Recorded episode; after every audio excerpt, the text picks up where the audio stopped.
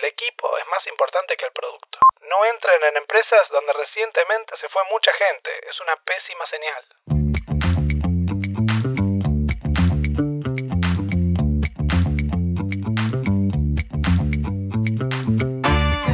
Hola gente, bienvenidos al podcast Tecnología Informal. Este es un espacio donde vamos a hablar de startups, el trabajo, la inversión, economía y productos relacionados a este tipo de empresas.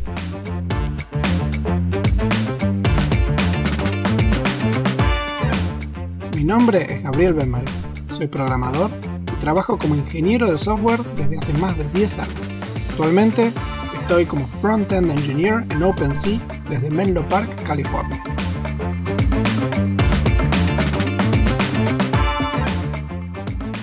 El tema de hoy es el ciclo de vida e inversión de las startups. Cómo se crean, cómo pasan rondas de inversión y culminan en casos de éxito o fracaso.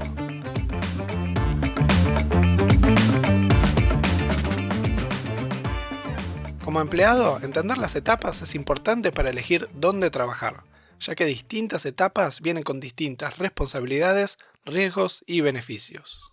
Empecemos por definir una startup. Es un negocio con la intención de crecer rápidamente para lograr la mayor escala posible en el menor tiempo posible. Por esta razón, su progresión es exponencial y eso tiene un efecto en el trabajo diario y en la estructura de la organización. Las startups tienen etapas, estas etapas se llaman series y son un estándar de la industria y representan hitos del crecimiento del producto y su organización, y son validados por inversores externos mediante inversión concreta en la empresa. Recordar que la verdadera identidad de una startup es su crecimiento, su facturación o su adopción por parte de los usuarios. Una startup que crece exponencialmente puede fácilmente levantar fondos para su producto. El modelo de la industria es que es un cohete, uno tiene una cierta cantidad de nafta para salir de la atmósfera y llegar al escape velocity, donde la gravedad ya no te puede atar a tierra. La primera de estas etapas o series se llama seed, semilla. La primera levantada de plata, o sea, levantar es recibir capital de inversores, consagra la seed, y antes de la seed se le dice pre-seed. En pre-seed se arma una idea y un equipo para probarla. Puede ser un desafío técnico o validar una demanda del mercado, y se valida esa idea con pares, inversores y consumidores.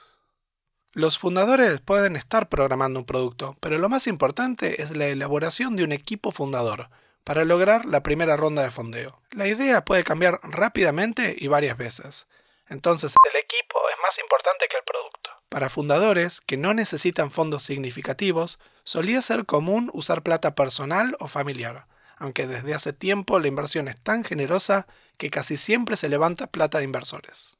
Los inversores de esta etapa se llaman angel investors. El nombre queda muy bien porque para darle plata a un equipo en esta etapa hay que ser muy optimista. En el ciclo de las startups, mientras más se avanza, más chances de éxito hay, o sea que el principio es lo peor de lo peor. En términos muy generales de plata, acá se suele levantar entre 2 y 4 millones de dólares a una evaluación de entre 10 y 30 millones de dólares. Con esta plata, la empresa apunta a subsistir entre 12 y 24 meses y el objetivo es buscar Product Market Fit. Product Market Fit es un término inventado por Mark Andreessen, un titán de la industria de la inversión y creador del primer browser Netscape, para describir el momento en el que se desarrolló un producto que encuentra una demanda infinita es el punto donde uno no necesita hacer marketing, ventas, promos o aspirar a features o cambios. Los clientes literalmente te sacan el producto de las manos y te pagan lo que pueden. La empresa no da abasto para satisfacer la demanda. En esta etapa SID, la empresa es un experimento barato. Es para hacer las cosas con el menor costo posible. Entrar en esta etapa para trabajar como empleado te da la experiencia más casera no hay, digamos, un departamento de recursos humanos. Los salarios son bajos y los beneficios inexistentes. Con suerte hay tres sillas de jardín y una mesa para trabajar. En el jardín. Además, a todos le toca hacer todo. Puede ser hacer servicio al consumidor, manejar la oficina, escribir propagandas. A esto se le llama wear many hats, es decir, tener muchos roles. La incertidumbre es máxima. Por ejemplo, Brex, una fintech de crecimiento meteórico en Estados Unidos, entró en su etapa SID buscando hacer realidad virtual y a los tres meses sacaron una tarjeta de crédito. Nada que ver.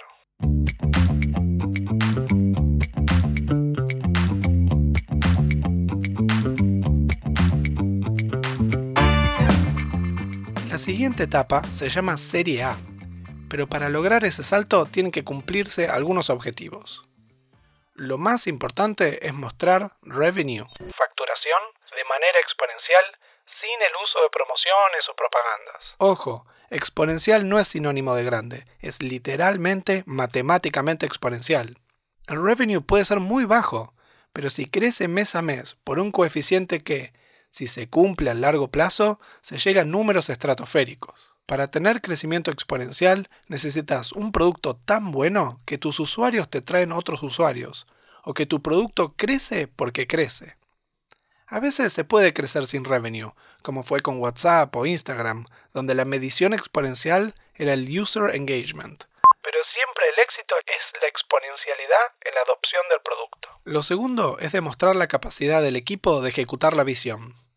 Acá se muestra tenacidad, responsabilidad con las finanzas, planificación, recruiting. Muchas cosas pueden salir muy mal en una startup y los founders no pueden ser buenos en todo, pero tienen que ser lo suficientemente buenos para que ninguna de estas cosas reviente la empresa. La mayoría de las startups que fracasan es porque tienen problemas personales irreconciliables entre los fundadores y se separan bajo el estrés de manejar esta organización. Para consagrar la Serie A hay que conseguir que invierta un venture capital. Los venture capital le traen estructura a la empresa y empieza a importar la gobernancia. Hasta ahora las decisiones eran unilaterales de los fundadores, pero un VC puede ser un tiebreaker y actuar como un auditor de las decisiones del leadership. En esta etapa se osifica que el objetivo de la empresa es go big or go home. Las decisiones siempre se van a hacer en pos de un crecimiento mayor y exponencial, y no es para nada aceptable quedarse satisfechos con cualquier revenue o profitability actual. Los inversores necesitan que la empresa salga a la bolsa o la compren para poder hacer plata, y los fundadores se están comprometiendo a ese camino. En términos generales, al 2021, las valuaciones de Serie A están entre 40 y 100 millones de dólares, y se levantan entre 10 y 30 millones de dólares. En cada ronda de inversión se emiten nuevas acciones que diluyen la participación de todos los tenedores de acciones actuales. Típicamente un 20%. Esto es la razón por la que emprendedores como Elon Musk, Steve Jobs y otros personajes que terminan teniendo menos del 10% de tenencia de la empresa, a pesar de ser una figura tan importante para su éxito. Algunas empresas en esta etapa ya son profitable, Es decir, sus ganancias o su facturación excede sus costos. Pero la mayoría están en default dead.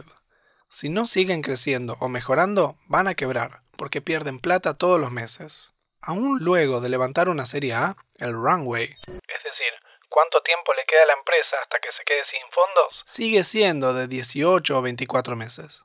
Con esta plata se invierte más en el producto, en el equipo, se buscan roles de leadership, ingeniería, management. Todavía no hay un presupuesto significativo de marketing o publicidad, porque hay que pulir ese product market fit.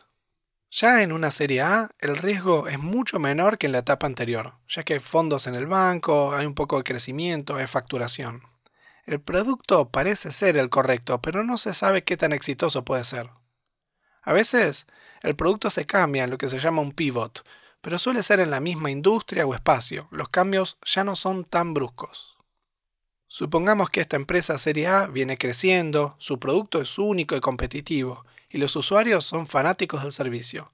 La empresa no da abasto y los inversores están convencidos de que el producto tiene futuro. Se viene ahora la serie B.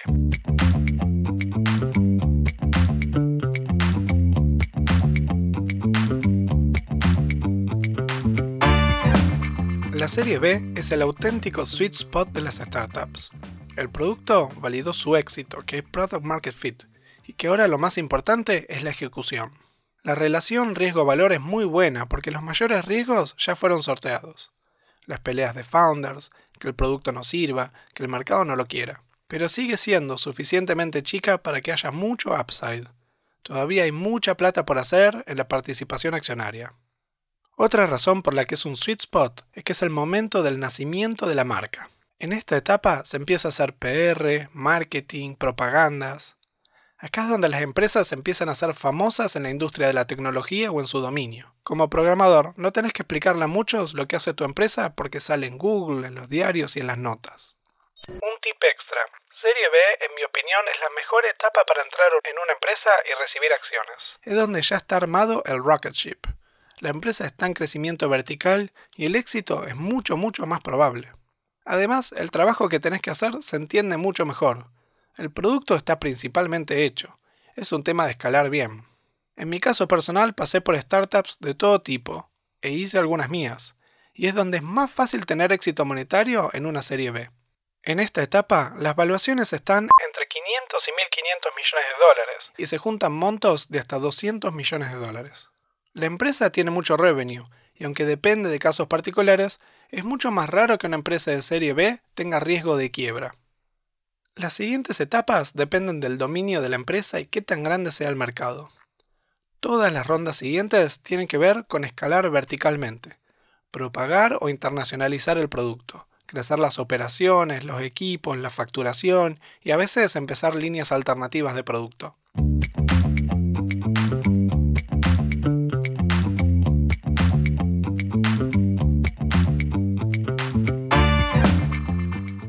Desde la serie C en adelante, la meta ya es tener en vista salir a la bolsa. Salir a la bolsa es el auténtico momento de éxito de una startup. Donde todos los inversores pueden vender sus acciones luego de una década de paciencia. Salir a la bolsa toma mucho tiempo porque hay que tener un negocio bien ordenado. Todos los papeles tienen que estar en orden, la contabilidad, las estructuras legales, los juicios o los desafíos regulatorios. El proceso es caro, arduo y molesto. Además, en el momento que uno sale a la bolsa, expone mucha información privada a los competidores, planes de expansión, cuánto se hace por usuario, la evaluación de riesgos. Por ejemplo, Stripe, la empresa más importante de pagos online, pasó ya la evaluación de 100 mil millones de dólares y sigue siendo privada.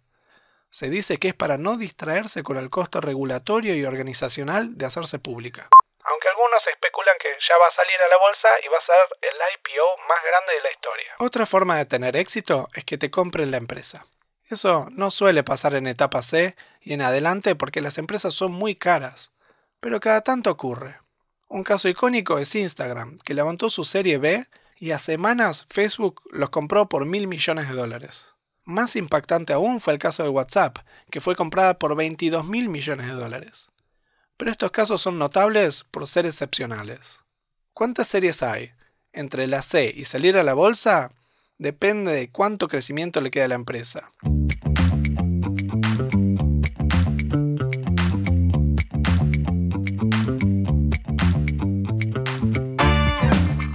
De acá, las series se extienden a D, E, F, G, ¿Y cuántas series se van a hacer antes de salir a la bolsa? Depende de cuánto crecimiento le queda a la empresa antes de tener que frenar el gasto y enfocarse en ser profitable. Con las startups uno quiere crecer adopción y revenue exponencialmente hasta que el crecimiento del gasto no incremente el revenue, la facturación.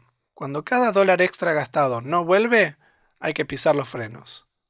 Ahí hay que empezar a ajustar los cinturones y transformarlo en un profitable business, recortando gastos y eliminando ineficiencias.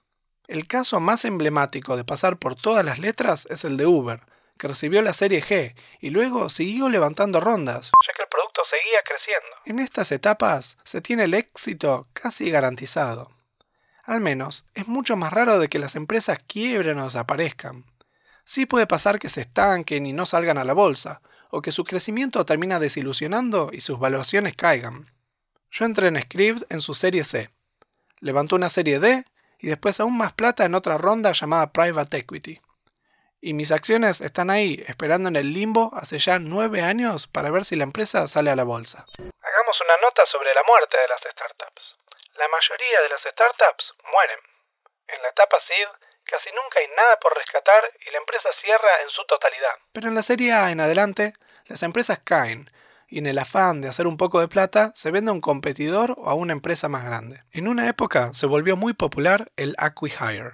La quiere conseguir el talento de la empresa adquirida y el producto en sí se desmantela. Esto se decía que era un buen negocio para la empresa que compra porque contratar es muy difícil y con esto se ahorra mucho costo de recruiting. Pero esto viene cayendo en desuso.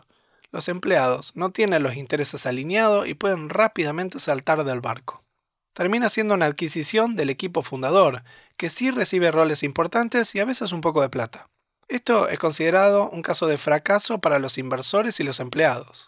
En mi caso personal, yo trabajé en una pequeña startup seed llamada Circle Medical, y la pandemia nos dio directo. Vi cómo pasamos de tener 100 pacientes diarios a cero en 24 horas. La empresa estaba financieramente frágil y tuvo que concretar una venta con otra que podía fondear las operaciones. Se vendió el 51% de las acciones, es decir, la gobernanza de la empresa, a cambio de plata para poder operar y mantener las luces prendidas. Estos procesos son desmoralizantes y mucho antes de que se concreten la gente se va en tanda de las empresas. No entren en empresas donde recientemente se fue mucha gente, es una pésima señal.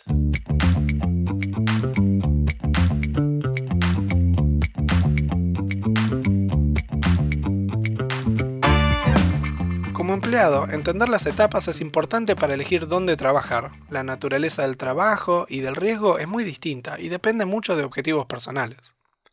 Si querés hacer tu propia empresa, lo mejor es trabajar en una SID, donde vas a ver los procesos con tus propios ojos, y probablemente tengas que hacer bastantes.